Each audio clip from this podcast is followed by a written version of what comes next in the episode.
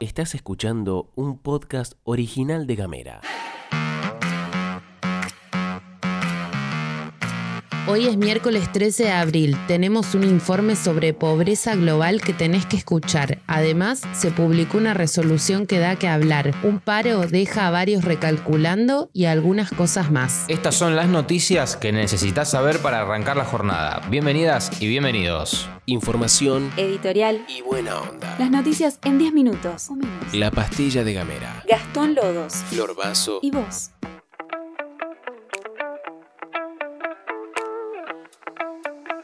Un informe de la organización Oxfam, basado en proyecciones del Banco Mundial, afirma que más de 260 millones de personas en el mundo alcanzarán un nivel de pobreza extrema. El estudio afirma que la consecuencia de esto son la pandemia de coronavirus, la creciente desigualdad social y el aumento de los precios de alimentos causados por la guerra en Ucrania. Esta situación lleva a que los gobiernos tengan que reducir la inversión pública para importar alimentos, combustible y pagar sus deudas, lo que dispara los niveles de pobreza. Otra cosa que muestra el informe es que el problema con los alimentos es global y desigual. En los países ricos, el costo de la comida representa el 17% del gasto de los consumidores, mientras que en los países del centro-sur de África, por ejemplo, representa el 40%. Pero los países desarrollados son los que presentan un mayor nivel de desigualdad. En Estados Unidos, el 20% de las familias más pobres gasta el 27% de sus ingresos en alimentos, mientras que el 20% de los hogares más ricos destina a la adquisición de víveres solo el 7% de sus ingresos. Otro de los problemas, según el informe que agrava la situación, es la evolución del salario, ya que para la mayoría de los trabajadores en todo el mundo los sueldos reales continúan sin mostrar un aumento o incluso se están reduciendo. Somos audio. Somos imagen. Somos comunidad. Somos gamera. Finalmente se conoció la reglamentación de prórroga del subrégimen industrial y no cayó en gracia precisamente por dos motivos principales.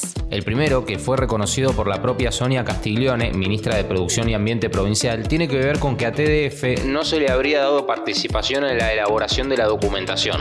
En diálogo con FM Masters, Castiglione amplió un poco más sobre el presunto rol del gobierno provincial. La verdad es que el, el ofrecimiento permanente de los equipos técnicos eh, y personalmente también yo lo he hecho, ¿no? A participar eh, para poder ayudar en, conformar una letra que realmente, de reglamentación que realmente se ajuste lo más posible a, la- a las, a las necesidades concretas, ¿no? Del subrégimen y demás. Eh, bueno, la verdad es que no, no nos dieron ese, ese espacio, no nos dieron ese lugar. Han trabajado ellos como autoridad de aplicación que son y que tienen todo el derecho de hacerlo.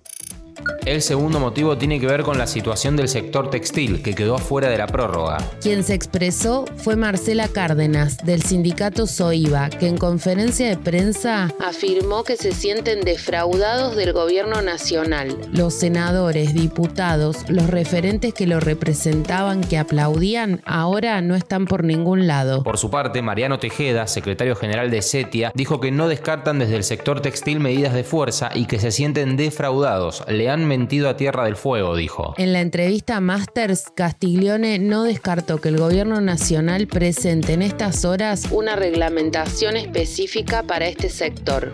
Los transportistas de granos nucleados en la Federación de Transportadores Argentinos se encuentran desde el lunes de paro por tiempo indeterminado. Esto lo hacen en reclamo por el faltante de gasoil, por los cupos de combustible a la venta y por la actualización de las tarifas de su servicio. La medida afectó a 21 puertos cerealeros y según datos de la Bolsa de Comercio de Rosario, el flujo de camiones se redujo de 5.300 diarios a 900. Todo esto en tiempo de cosecha con la expectativa de romper un nuevo récord. Por todo esto, el gobierno convocó a una reunión con integrantes del sector para hoy a la mañana. Si querés saber más, vamos a publicar en nuestra sección Punto Panorámico una nota sobre este tema que vas a encontrar en nuestras redes. Acordate, arroba gamera TDF. Pasamos a compartir una data de evento social que nos pasó Gabriel, que es creador de la campaña Bicisendas en Ushuaia, recibe la pastilla por WhatsApp y le mandamos un saludo. Se viene un fin de largo y para este viernes 15 a las 14 se organizó en Ushuaia una bicicleteada familiar en el Paseo de las Rosas, donde habrá sorteos y un rato para compartir con vecinas y vecinos. Esto lo organiza el Instituto Municipal de Deporte. Es en el Paseo de las Rosas, se puede llevar bicicleta o monopatín y es a partir de los dos años de edad con uso obligatorio de casco para todos y para todas. Y ahora estacionamos en Río Grande porque se presentó en el Consejo Deliberante la iniciativa de crear un mercado concentrador en la ciudad industrial. La idea es formar un espacio donde haya productos locales y de otros mercados como el central o de alguna provincia productora, lo que podría redundar en precios menos altos. Por otro lado, el proyecto prevé que el mercado también pueda abastecer a comercios de la ciudad. La iniciativa presentada por Calizaya propone que además el mercado esté dentro de las actividades de Río Grande activa sociedad del Estado que pertenece al municipio. El Estado tiene que cumplir un rol de poder garantizar una alimentación digna, saludable y completa, y lo podremos hacer con este mercado concentrador, dijo Calizaya por Gacetilla. Nos estamos yendo, pero antes una cortita que tiene que ver con los Simpsons porque se anunció que por primera vez en su historia van a contar con un personaje sordo. El emblemático programa creado por Matt Groening, que ya lleva 33 temporadas, contará el encuentro entre Lisa Simpson y un joven que necesita un implante coclear y es hijo de otro personaje que ya apareció en la serie. Es muy difícil hacer algo por primera vez después de 722 episodios, pero no podría estar más entusiasmado con esto, sostuvo el productor ejecutivo Al Shin en declaraciones a medios estadounidenses. No te podemos spoilear nada, aunque tampoco es que sepamos mucho más. Solo te decimos que el estreno de este capítulo va a ser el 15 de abril. Gamera es un medio multiplataforma pensado para vos. Mándanos un mensaje de WhatsApp. Al 549-2901-502990. Recibí nuestros contenidos en tu celular. Y hablemos distinto.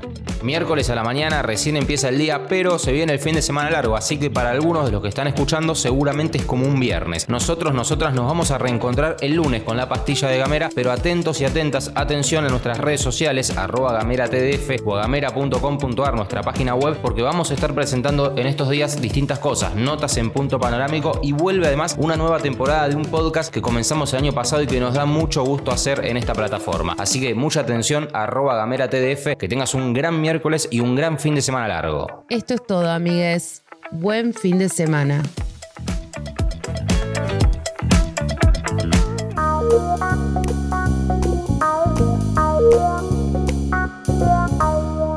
Estás escuchando un podcast original de Gamera.